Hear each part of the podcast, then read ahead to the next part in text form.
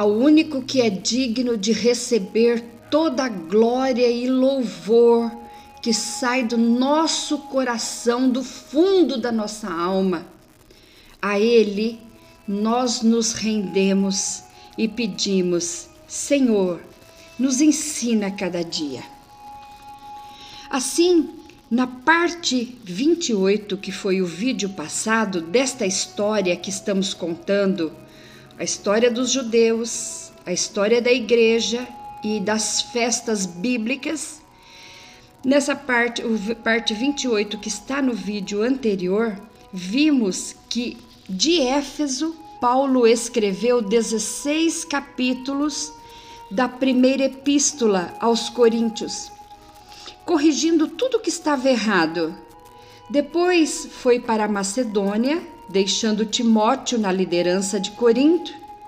E aqui começa a parte 29 do vídeo de hoje. Mas ainda não concluiremos, porque são muitos os feitos de Paulo. Então, parte 29 fim do verão, início do outono e continua o ano 57 depois de Cristo. Atos capítulo 20. Atos capítulo 20, verso 1 diz: E depois que cessou o alvoroço, Paulo chamou a si os discípulos e, abraçando-os, saiu para a Macedônia. Esse alvoroço foi criado por Demétrio, um idólatra adorador da deusa Diana. E Paulo não saiu fugido, mas depois que os ânimos se acalmaram. O verso 2 diz: E havendo andado por aquelas terras, exortando-os com muitas palavras, veio à Grécia. Antes de sair em viagem, Paulo visitou os crentes da Macedônia, Filipos, Tessalônica, Bereia e em seguida foi para Corinto, na província da Acaia, na Grécia, para fortalecer a fé dos irmãos. Aí Atos 20, verso 3 diz: E passando ali, três meses, e sendo-lhe pelos judeus postas ciladas, como tivesse de navegar para a Síria, determinou voltar para a Macedônia. Olha que Paulo sofreu a oposição dos judeus. Estes judeus que eu digo são os judeus do sinédrio, fariseus, saduceus, escribas, aqueles incrédulos que não aceitaram a Jesus e que, da mesma forma que estão fazendo com Paulo, fizeram com Jesus em seus dias, levando-o até a morte de cruz. Mas esses incrédulos, sejam judeus ou sejam brasileiros, também interferem na vida dos cristãos, sempre com suas críticas, com suas ofensas. Então, palavras também são ah, setas que machucam o coração. Estes não se cansam de armar ciladas contra a vida do apóstolo Paulo. E antes de partir, Paulo deixa o jovem Timóteo liderando a igreja de Éfeso.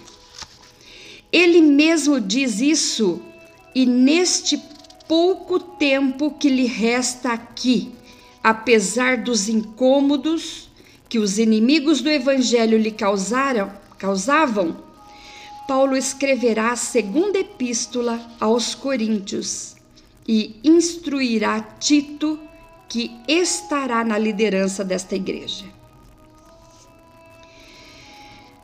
Paulo também escreve a primeira epístola a Timóteo para lhe pedir que fique liderando a igreja em Éfeso. Neste ano 57 depois de Cristo, Paulo escreve apenas o capítulo 1 da primeira epístola a Timóteo, vindo escrever os demais capítulos no ano 64, mais lá na frente, neste mesmo, neste momento ele diz. 1 Timóteo, capítulo 1, verso de 1 a 3. Paulo, apóstolo de Jesus Cristo, segundo o mandado de Deus, nosso Salvador e do Senhor Jesus Cristo, esperança nossa, a Timóteo, meu verdadeiro filho na fé.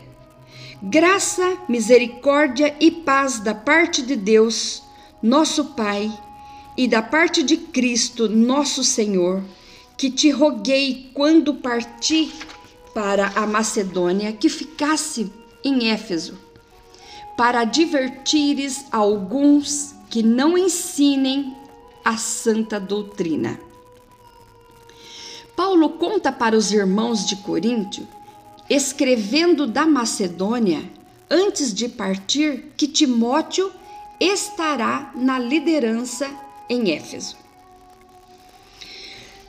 A segunda epístola aos Coríntios, capítulo 1, verso de 1 a 5, Paulo diz: Paulo, apóstolo de Jesus Cristo, pela vontade de Deus, e o irmão Timóteo, a igreja de Deus que está em Corinto, com todos os santos que estão em toda a Acaia, graça a vós e paz da parte de nosso Pai, o Deus da nossa salvação e Senhor Jesus Cristo.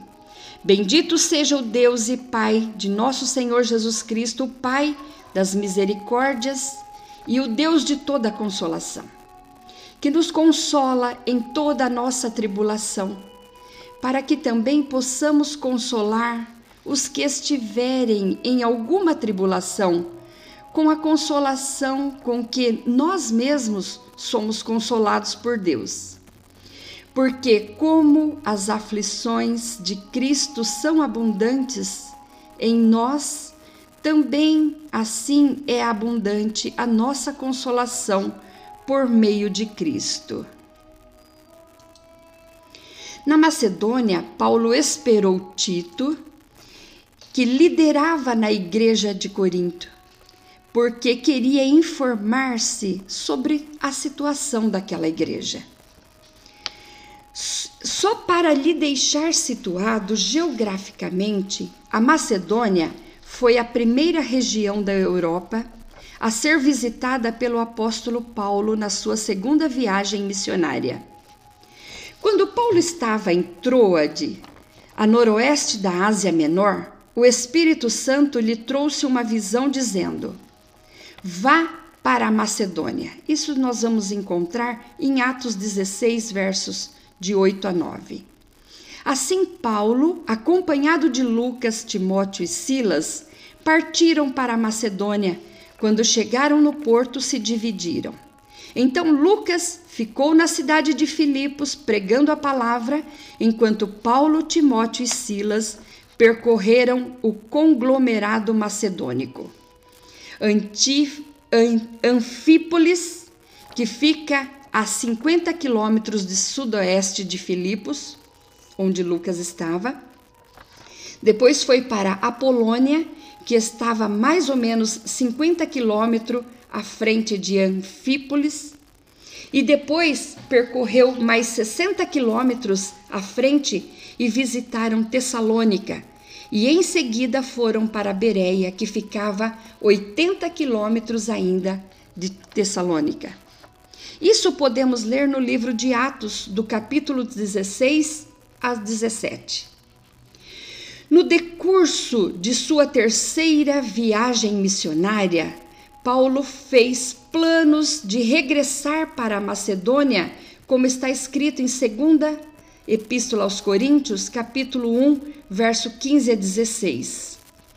Os crentes de Filipos ficaram tão agradecidos pela liberdade que o Evangelho de Cristo lhe havia proporcionado que durante o primeiro encarceramento de Paulo em Roma, os cristãos de Filipos enviaram Epafrodito, para entregar um presente e ministrar pessoalmente ao apóstolo Paulo.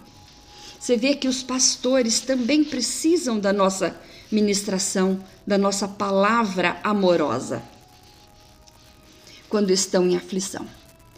Veja como é interessante a pregação do eterno Adonai, nosso Deus, é muito interessante. Epafrodito é um nome pagão que significa amado por Afrodite. Este idólatra se converteu ao Deus verdadeiro e estava até na frente de Paulo, estava ali, na frente de Paulo, para o lembrar e nos lembrar também que maior é Deus. Maior é Deus. Olha que coisa maravilhosa. Depois de ter sido solto da prisão, Paulo escreveu a primeira epístola aos Tessalonicenses e também a epístola de Tito. Tito era grego que recebeu o evangelho pela pregação de Paulo. Isso está em Gálatas 2, versos 3 e 4, onde diz: Mas nem ainda Tito, que estava comigo, sendo grego, foi constrangido a circuncidar-se. Isto por causa dos falsos irmãos que se intrometeram e secretamente entraram a espiar nossa liberdade, que temos em Cristo Jesus, para nos porem em servidão.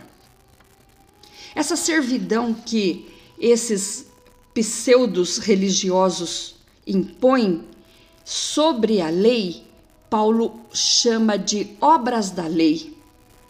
Então, vamos ver, vamos continuar.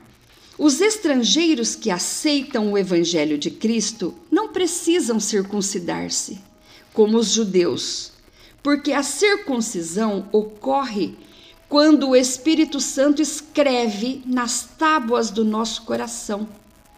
Os mandamentos de Cristo e o sinal de que a circuncisão realmente ocorreu é ver se o crente está cumprindo os mandamentos, não matando, não adulterando, não dizendo falso testemunho, não roubando e etc.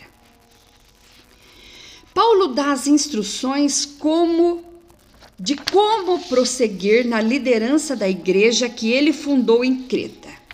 E ele diz para Tito, em capítulo 1, verso 4 a 6: A Tito, meu verdadeiro filho, segundo a fé comum graça, misericórdia e paz da parte de Deus e da parte do Senhor Jesus Cristo, nosso Senhor.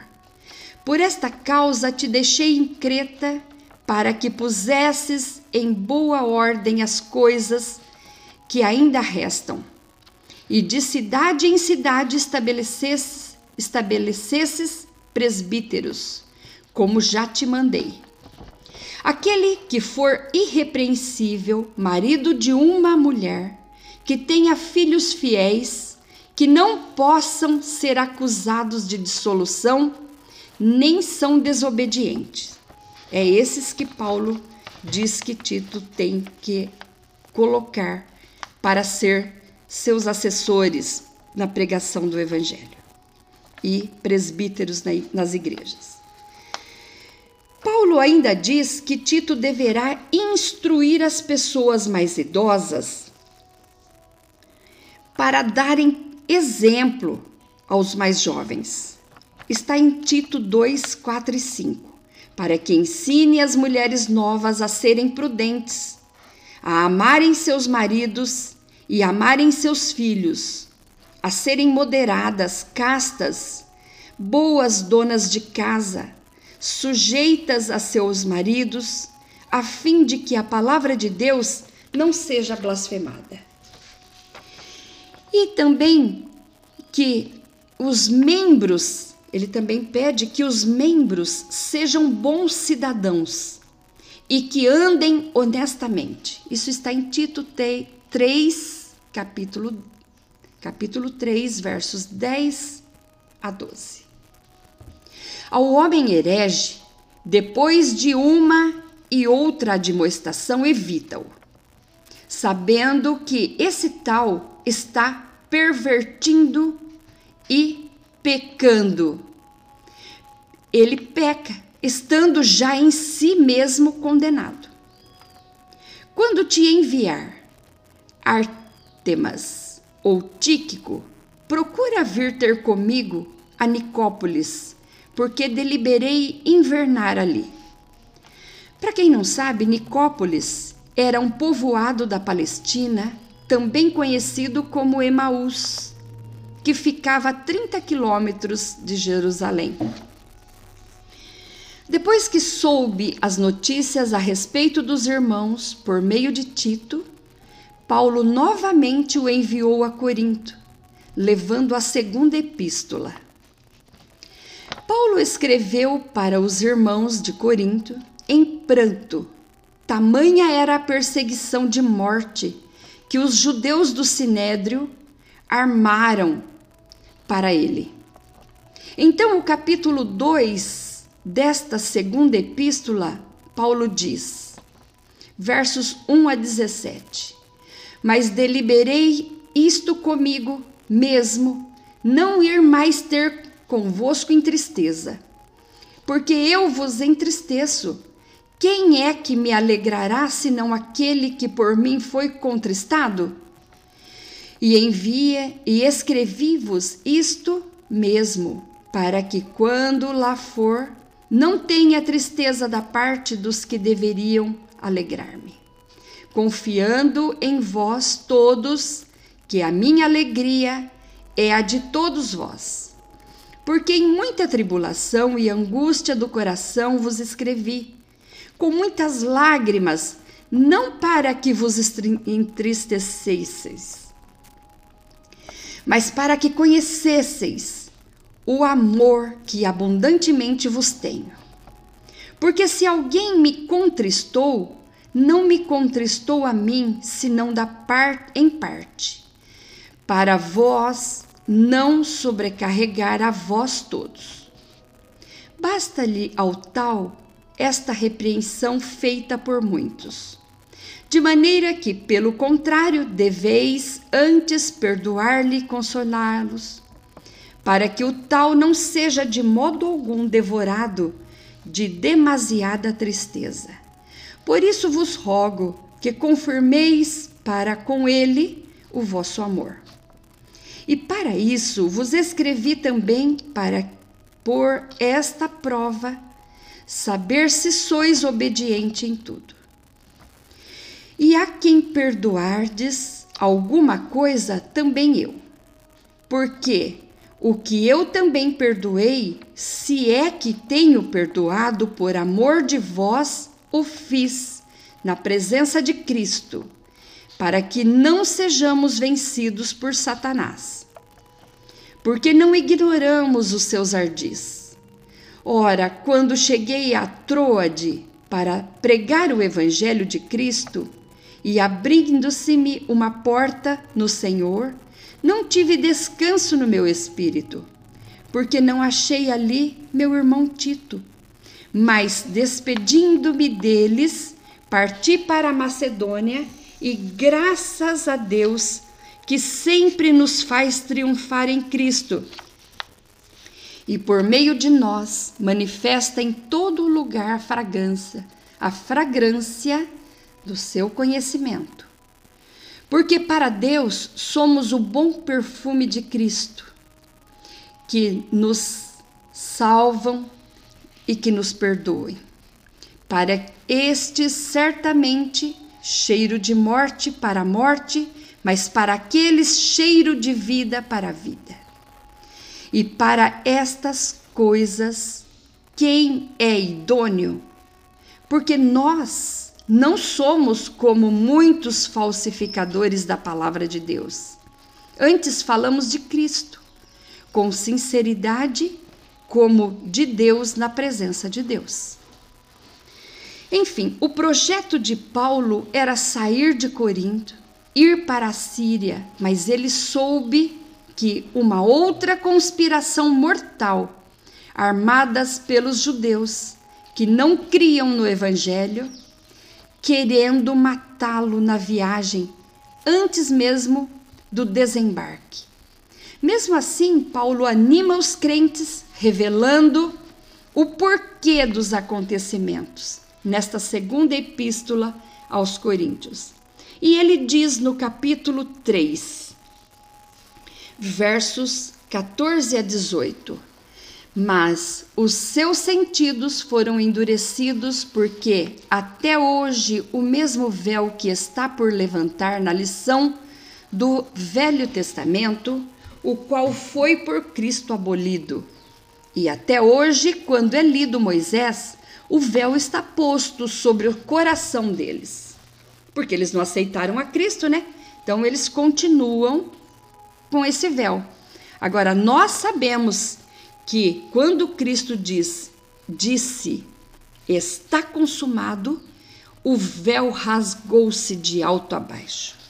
E ele continua o versículo, o, cap, uh, o versos aqui. Mas quando se converterem ao Senhor, então o véu se tirará. Ora, o Senhor é o Espírito, e onde está o Espírito do Senhor, aí há liberdade. Mas todos nós, com o rosto descobertos, refletindo como um espelho a glória do Senhor, somos transformados de glória em glória na mesma imagem, como pelo Espírito do Senhor. Paulo continua dizendo que não devemos nos atentar para aquilo que vemos, porque são atitudes e coisas temporais, mas atentemo-nos para as que não vemos, porque estas são eternas.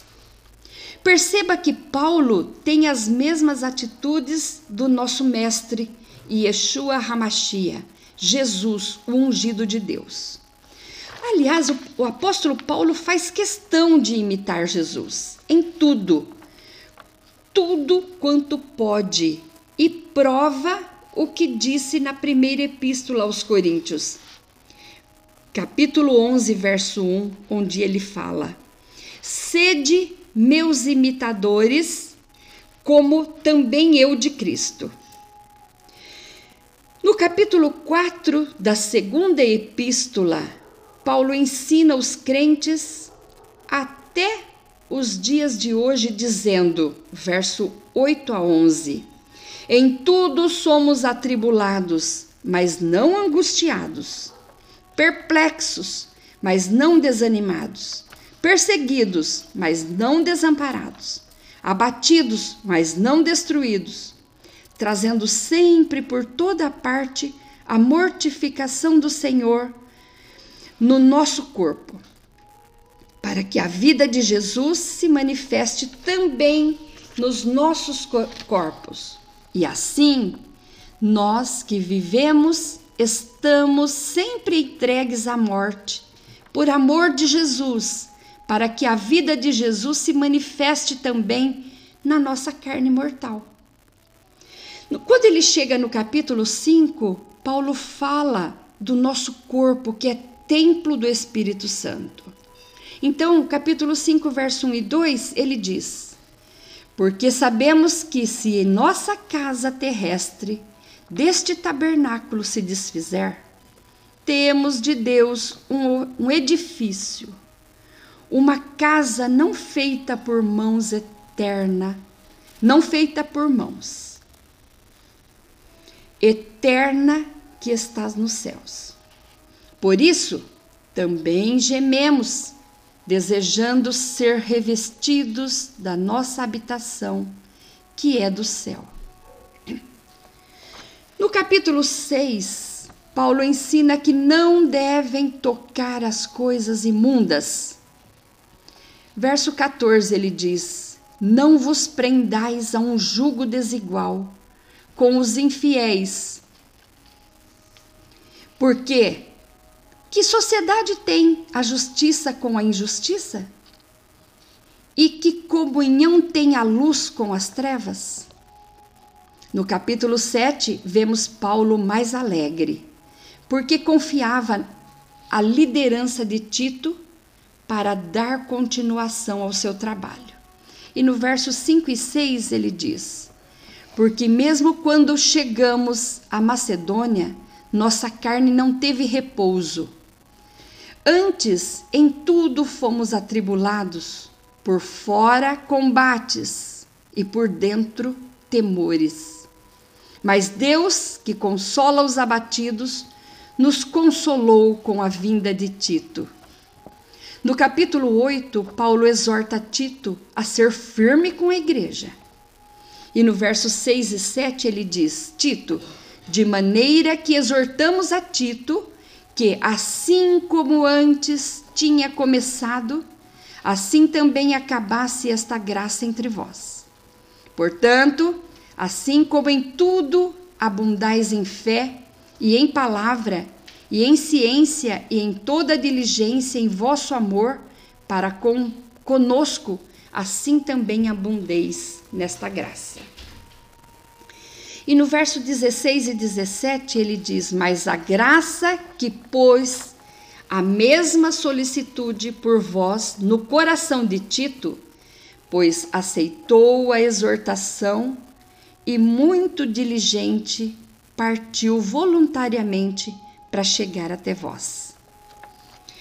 No capítulo 9, Paulo não os deixa esquecer das doações e pede que façam sem avareza. O verso 9 ele diz: Conforme está escrito, espalhou, deu aos pobres, e a sua justiça permanece para sempre, fazendo isso. Com isso, Paulo cumpre a Torá como Jesus cumpriu, e fazendo isso, os crentes cumpriram mais um mandamento ensinado pelo próprio Mestre dos Mestres que está em Mateus 25, 33 a 46, que diz: E porá as ovelhas à sua direita, mas os bodes à esquerda. Então dirá o rei aos que estiverem à sua direita: Vinde, benditos de meu Pai, possuí por herança o reino que vos está preparado desde a fundação do mundo porque tive fome e me deste de comer, tive sede e me deste de beber.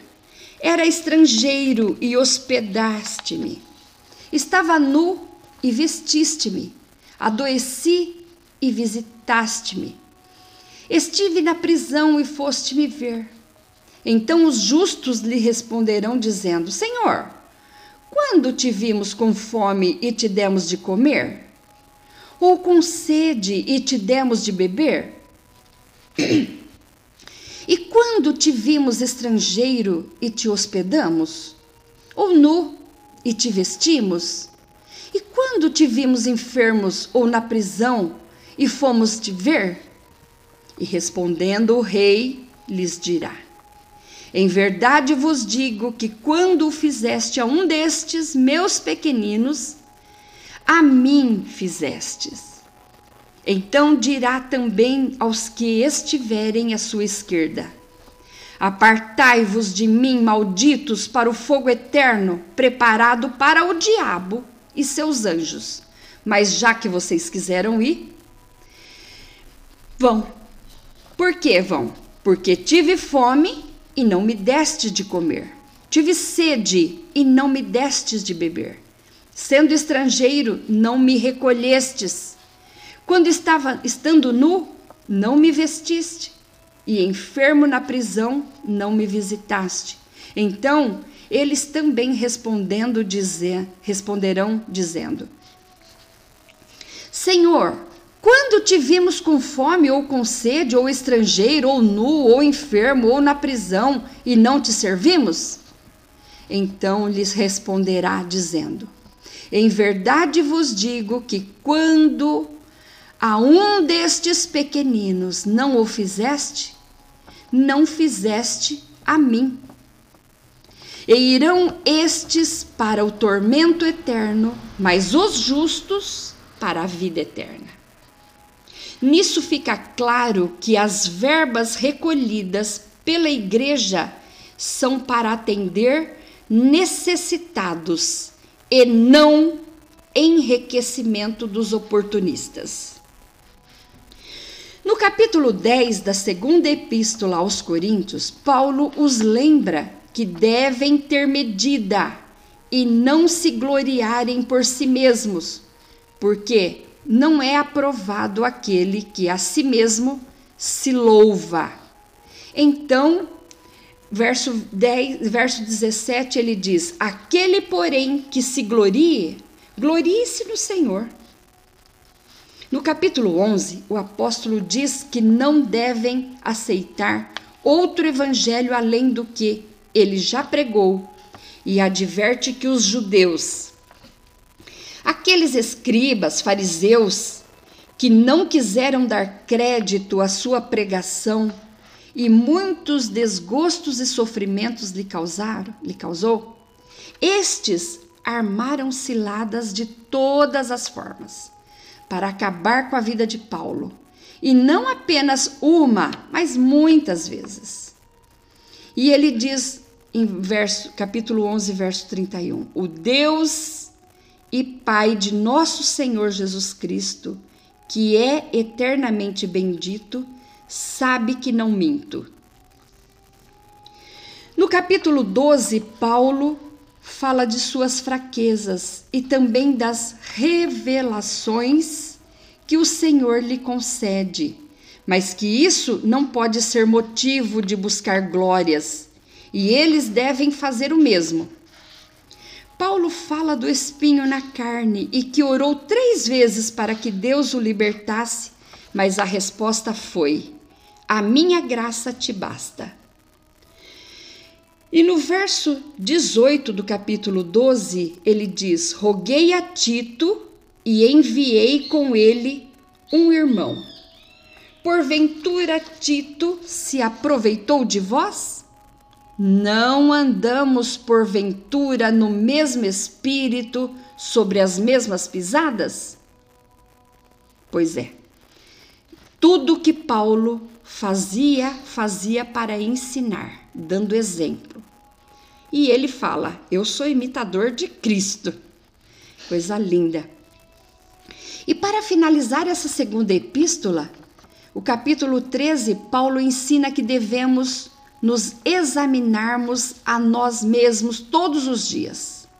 Versos 5 e 6 ele diz: Examinai-vos a vós mesmos, se, se permaneceis na fé. Provai-vos a vós mesmos. Ou não sabeis quanto a vós mesmos que Jesus Cristo está em vós? Se não é que já estáis reprovados. Mas espero que entendereis que nós não somos reprovados. Confia crê no Senhor Jesus Cristo e na graça que ele venceu para nos fazer mais que vencedores. Após o término desta epístola, envia Tito de volta para Corinto, levando a carta, esta segunda epístola, para que seja lida na igreja de Corinto e demais igrejas até os dias de hoje e começa a escrever para os crentes da Galácia. É hora de esclarecer a diferença entre a lei e a graça. Então, pergunto: para quem Paulo escreveu a carta aos Gálatas, a carta de Gálatas? Ele mesmo vai responder.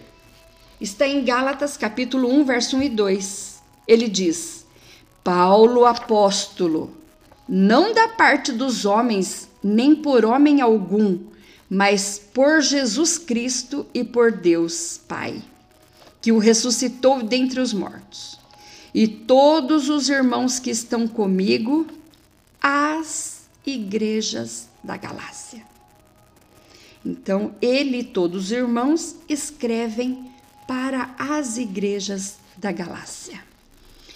E Gálatas, capítulo 1, versos 7 e 8, ele diz: O qual não é outro, mas há alguns que vos inquietam e querem transtornar o evangelho de Cristo. Mas ainda que nós mesmos ou um anjo do céu vos anuncie outro evangelho, além do que já vos tenho anunciado, seja anátema. Então vê que Paulo não está dirigindo para todos os crentes, mas para alguns que se denominavam seguidores de Cristo, que vendo os muitos gentios que se tornavam membros do corpo de Cristo, quis buscar e queria buscar aprender mais da Torá, ensinada por Jesus, Paulo e os apóstolos. Então, ele vê que esses muitos, alguns, estavam transtornando os crentes que se convertiam, os gentios que se convertiam.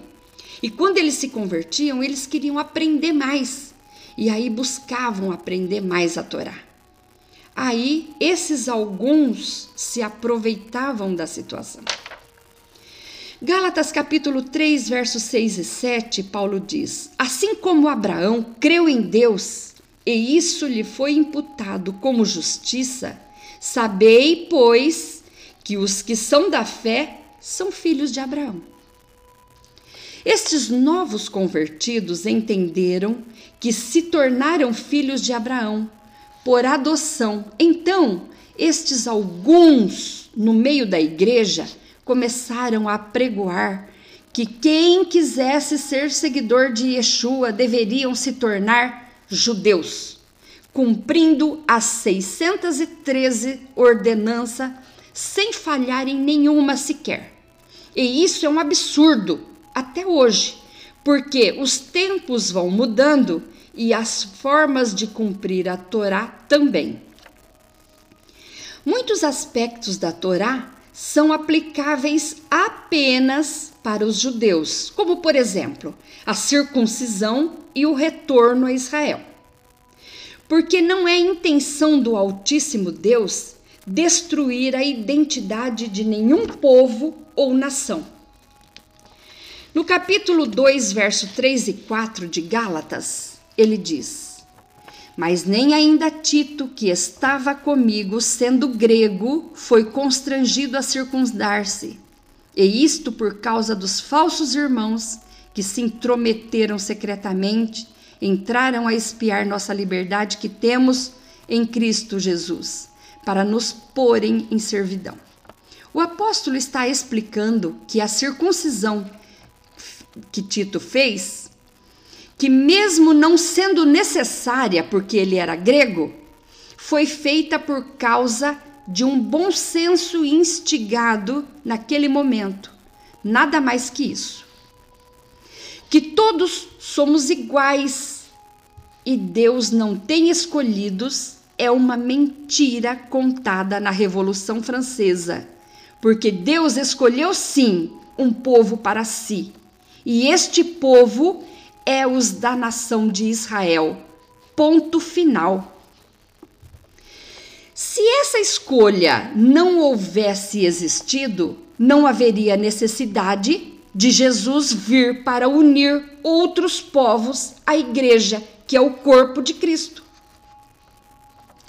Quem acha que pode se unir a Israel pelos métodos da circuncisão e do retorno está anulando o serviço de Cristo, e isso é anátema. Se você é brasileiro, continue brasileiro. Sirva a Jesus na sua nação. Paulo conta que sempre foi extremamente zeloso com a tradição judaica, perseguindo a ferro e fogo os judeus, que aceitavam a pregação do evangelho ensinada pelo Messias revelado e por isso sabe muito bem diferenciar uma vida apenas na lei, que condena e mata, de uma vida que contém a graça do Evangelho cumprida por Yeshua na íntegra, para nos ajudar quando erramos e não conseguimos. A ordem de Yeshua é agregar os de longe, que são os gentios, nós brasileiros e todas as nações, e renovar os de perto, os judeus. Então, judeu continua sendo judeu, criando seus filhos como judeus. orando como judeus, vivendo como judeus, e os gentios que se agregam também têm leis, também têm mandamentos para serem cumpridos. Por exemplo, não podem comer sangue, carne sufocada, porque são contaminações físicas e espirituais. Agora eu te pergunto: quantas vezes você já ouviu seu pastor ou seu padre ensinar sobre isso? Mas vamos continuar. Naqueles dias haviam os pseudos juízes, donos da verdade, que julgavam tudo e todos. E Paulo se dirige aos que estão sendo julgados e diz: Colossenses 2, versos 16 e 19, a 19. Portanto, não vos julgue pelo comer, ou pelo beber, ou por causa dos dias de festa, ou da lua nova, ou dos sábados, que são sombras das coisas futuras, mas o corpo é Cristo. Ninguém, não deixa que ninguém vos domine a seu bel prazer com pretexto de humildade e culto de anjos, envolvendo-se em coisas que não viu, estando debalde inchado na sua carnal compreensão, e não ligado à cabeça, cabeça quem é? Cristo, do qual todo o corpo, o corpo quem é? A igreja, provido e organizado pelas juntas e ligaduras vai crescendo e em aumento de Deus. Em Gálatas capítulo 2, verso 16, ele diz: Sabendo que o homem não é justificado pelas obras da lei, mas pela fé em Jesus Cristo. Temos também crido em Jesus Cristo para sermos justificados pela fé em Cristo e não pelas obras da lei. Portanto, pelas obras da lei, nenhuma carne será justificada. Paulo não é contra a Torá ou a lei. O que ele está dizendo aqui é uma advertência para aqueles judeus religiosos que odiaram Yeshua e não aceitaram o evangelho de Cristo por nada. E assim, sendo, continuavam a cumprir todos os mandamentos com as 613 ordenanças e viviam em vãs contendas com aqueles que se convertiam ao evangelho da salvação pregado por Jesus, o Cristo, o Machia, o ungido, que eles não acreditavam que era o Machia. Esses metidos e falsos doutores da lei para esses, o apóstolo Paulo diz, 1 Timóteo, capítulo 1, versos 7 e 8, querendo ser mestres da lei e não entendendo nem o que dizem e nem o que afirmam. O estudado e mestre Paulo entendia bem do que estava falando e pregando e afirmou, 1 Timóteo 1,8. Sabemos, porém, que a lei é boa se alguém dela usa legitimamente. A lei é ótima. A lei, ela, ela mata, mas ela também livra da morte. Quer, quer um exemplo? A lei de a lei seca, por exemplo. Qual que é a finalidade da lei seca? É te livrar da morte. Porque se você beber e dirigir, vai perder os sentidos e vai não só morrer, mas vai matar toda a sua família. Então, mas se você beber e dirigir, também será condenado pela lei, não é? Mas a lei então condena e a lei também livra da morte.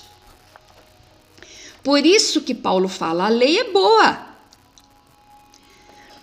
Aí ele continua: e sabendo isso, que a lei não é feita para o justo. Por quê? Não é feita para o justo? porque justo é todo aquele que foi justificado pelo sangue de Jesus. Mas a lei foi feita para os injustos e obstinados. Quem que são esses? Judeus e demais que não querem aceitar a graça oferecida por Cristo. E ela foi feita também para os ímpios e pecadores, para os profanos e religiosos, para os parricidas e matricidas, para os homicidas, para os devassos, para os sodomitas, para os ladrões de homens, para os mentirosos, para os perjuros e para o que for contrário à sã doutrina. Ela foi feita para eles, para essas pessoas, para condenar essas pessoas, para condenar aquele que não está cumprindo os mandamentos. Então, se eu cumprir a lei dentro do código de trânsito e não parar onde não é para parar, eu não terei multa. Por quê? Estou sendo justa, estou parando no lugar que é correto, então a lei não é terror para aqueles que andam fazendo o bem, fazendo o que é certo, praticando justiça. Todo judeu ou gentil que entendeu a mensagem da cruz sabe que não merecemos o tão grande favor que Cristo nos fez morrendo por nossos pecados. O pecado de não conseguir cumprir todos os preceitos da lei, o pecado da desobediência em descumprir uma lei. Exemplo: nossos pais Adão e Eva, em saudosa memória, que com aquele pecado em desobedecer a Deus afetou toda a humanidade. Segundo Timóteo 3, 16 e 17, ele diz, Paulo diz, toda a escritura, toda a escritura equivale de Gênesis a Apocalipse. É divinamente inspirada e proveitosa para ensinar, redarguir, corrigir, instruir em justiça, para que o homem de Deus seja perfeito e perfeitamente instruído para toda boa obra. Em Gálatas 2,16, Paulo cita obras da lei. O que é isso? Graças ao manus, aos manuscritos de Qumran, hoje sabemos que obras da lei, que Paulo cita, são as interpolações sobre a lei. Essas interpolações são acréscimos postos sobre a lei. Se a lei já é pesada, ainda tem aqueles que impõem mais acréscimo nela. E esses acréscimos proibiam os gentios de irem ao templo, proibiam os gentios de guardarem o Shabat, proibiam os gentios de orarem a Deus. Então, estas interpolações iam até mesmo contra a lei de Deus e escravizava. Paulo era contra a lei? Jamais. Paulo deixa deixa que ele mesmo responde. Ele diz para responder essa questão. Romanos 3:31. Anulamos, pois, a lei pela fé? De maneira nenhuma antes estabelecemos a lei. Mas Paulo era contra os acréscimos que os falsos mestres impuseram sobre a lei, a fim de escravizar os membros e tê-los em suas mãos. Esses fariseus, donos da verdade e donos da Torá, só que não, Jesus também os combateu severamente. Lucas 11, 45 a 47, a gente pode ver isso. E respondendo um dos doutores da lei, disse-lhe: Mestre, quando dizes isto, também nos afronta a nós. E ele lhe disse: Ai de vós também, doutores da lei, que carregais os homens com as cargas difíceis de transportar, e vós mesmos nem ainda com um dos vossos dedos tocai essas cargas. Ai de vós que edificais os sepulcros dos profetas, de vossos pais, e os mataram. Em Gálatas capítulo 3, verso 24 a 25, o apóstolo disse que a lei nos serviu de paidagogos, ou seja, de aio, que nos conduz a Cristo. Agora, em Gálatas 4, verso 1 e 2, ele afirma que a lei é como um tutor e um curador, ou um curador. E quando chegamos à idade adulta, ou seja, quando entendemos a mensagem de Cristo, a graça que se faz presente em nosso coração e passamos a não ficar, passamos não ficar mais sujeitos a tutores e curadores, ou seja, quando o Espírito Santo entra em nosso coração, nos ensina em todo o tempo a viver segundo a vontade de Deus, sabendo que, se tropeçarmos, chamamos por Jesus Cristo para nos ajudar. E Ele é poderoso para nos perdoar e nos ensinar. No capítulo 5 de Gálatas, verso 19 a 21, porque as obras da carne são manifestas as quais são adultério, fornicação, impureza, lascívia, idolatria, feitiçaria, inimizade, porfia, emulação, ira, pelejas, dissensões, heresias, inveja, homicídio, bebedice, glutonaria e coisas semelhantes a estas, acerca das quais vos declaro que já antes vos disse que os que cometem tais coisas não herdarão o reino de Deus. Preste atenção na conjunção se. Gálatas capítulo 5, verso 18. Mas se sois guiados pelo Espírito, não estáis debaixo da lei. Claro, né? Porque se eu deixar o Espírito de Deus me guiar, eu não vou errar. Gálatas 5, 22 e 23 diz: mas o fruto do Espírito é amor, gozo, paz, longanimidade, benignidade, bondade, fé, mansidão, temperança. Contra estas coisas, não há lei. Como que vai ter lei para aquele que ama? Ai, você está amando, então vou aplicar uma multa. Não existe lei.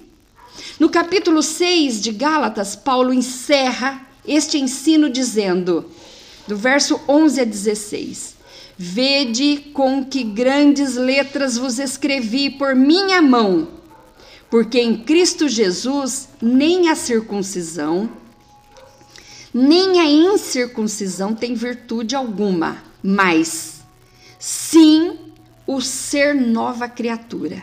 Então, o que tem virtude é a kavaná, é a intenção com que eu pratico aquilo e a todos quanto andarem conforme esta regra, paz e misericórdia sobre eles, e o Deus de Israel vos abençoe. Então,